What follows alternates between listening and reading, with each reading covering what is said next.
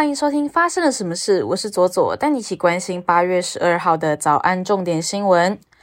酒驾新制在今年初上路，只要十年内酒驾再犯都会被公布照片、姓名等资料。根据民间团体的统计，目前全国公布的三百五十二位名单当中，无照驾驶高达了八十九位，等于酒驾累犯中每四人就有一人没有驾照。民团认为，提高无照罚则才能遏止无照酒驾的乱象。主机总处公布，一月到六月经常性薪资平均为四万四千两百六十二元，年增三点零二趴，是民国九十年以来的新高。但物价飙高，实质薪资倒退。虽然今年一月到六月的经常性薪资及总薪资增幅不低，但在考量到消费者物价指数后，实质经常性薪资年减零点一一趴，是六年来同期的首见负成长。核心集团旗下多家诊所为了提高产妇到核心诊所生产的意愿，在帮产妇接生之后，提供产妇修改收据项目、金额等服务，将原本不在保险契约理赔范围的费用灌到医师手术费当中。许多保险从业人员得知核心有如此的服务项目，以此向产妇招揽买保险，并向保险公司申请理赔。台北地检署调查认定。核心替产妇更改收费单据，帮产妇自二零一九年至二零二一年间诈领保险金额高达六千七百三十八万元，受害保险公司多达十七间，依照加重诈欺罪，将核心集团营运长等五名医师以及核心涉案医护等员工、八十名产妇、十九名保险经纪人起诉，共计一百零九人。政治人物论文问题频传。近百位研究生、教授和民众上周在网络联署，呼吁大学授予政治人物学位应该要有公众的监督机制，包括明代参选人参选登记、政务官受任时，提供论文的全文电子档在台湾博硕论文加值系统中供公众下载，杜绝枪手代写论文。教育部应尽速建立吹哨人保护奖励和免责制度，以及应该要订定学术伦理指引，比如同一教授同时指导的研究生人数应有上限。国际方面，《纽约时报》报道，美国劳工部公布七月 CPI 年增百分之八点五，低于六月创四十年来新高的百分之九点一，也低于市场预期的百分之八点七。原因与汽油、机票、二手车和酒店房价下跌，抵消了食品和租金等关键领域的上涨有关。目前还不清楚之后是否会出现相同的趋势。CNN 根据一媒《今日米兰》的报道，总部位于美国的达美乐进军意大利市场七年之后，仍然无法迎合当地人的胃口，已经正式关闭所有分店。报道表示，根据提交给米兰法院的文件。达美乐的意大利特许经销商在两年的疫情期间业绩惨淡，今年四月申请破产。法新社与路透社报道，马斯克在八月五号到八月九号期间出售七百九十万股的特斯拉股票，价值近七十亿美元。现在他仍持有一亿五千五百零四万股。马斯克表示，若他与社群媒体推特的官司中败诉，这一笔资金可以指引收购推特所需要的四百四十亿美元。迪士尼公布第三季财报，指出旗下的影音串流服务 Disney Plus 新增逾一千四百万用户，加上旗下串流服务的 Hulu 和 ESPN Plus。迪士尼影音平台全球总用户数达二点二一亿，已超越 Netflix 成为全球最大影音串流平台。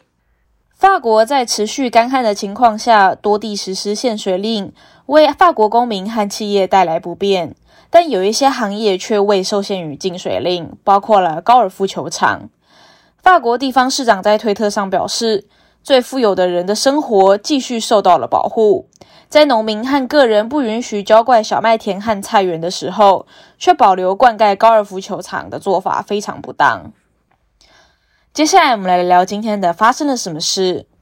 今天要聊的是，先前我们曾经提过，今年十二月起。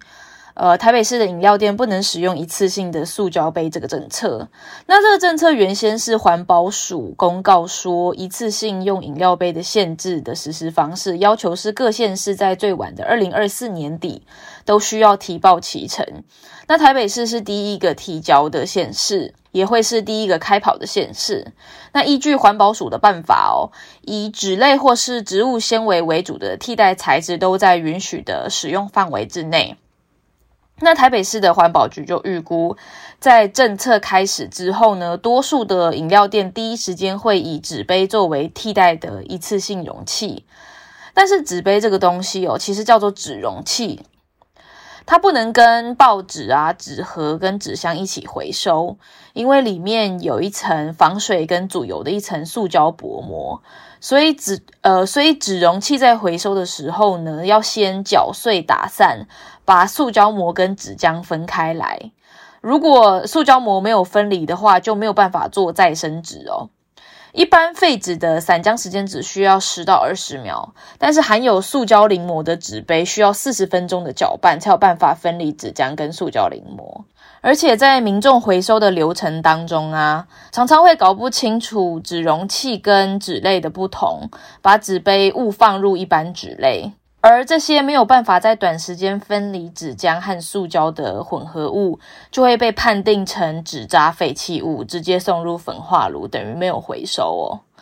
那除了一般民众容易搞混、难以回收之外呢？目前台湾有三家的纸容器处理业者，那其中九成都集集中在苗栗的一家工厂。可以说，台湾的纸容器回收大部分都只有靠着这一家苗栗的工厂去处理哦。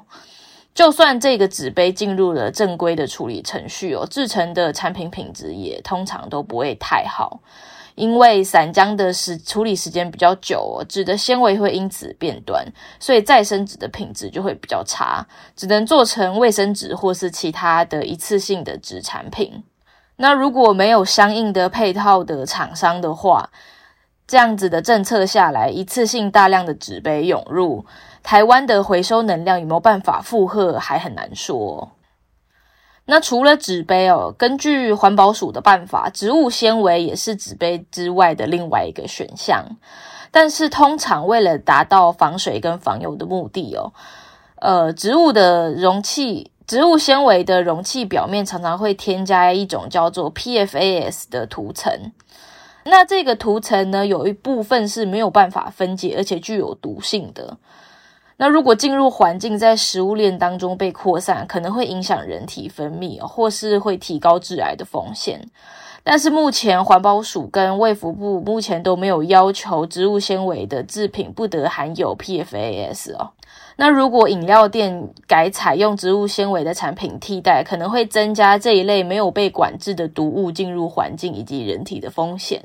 那除了 PFAS 以外呢，还有一种方式是生物可分解的塑胶材质 PLA，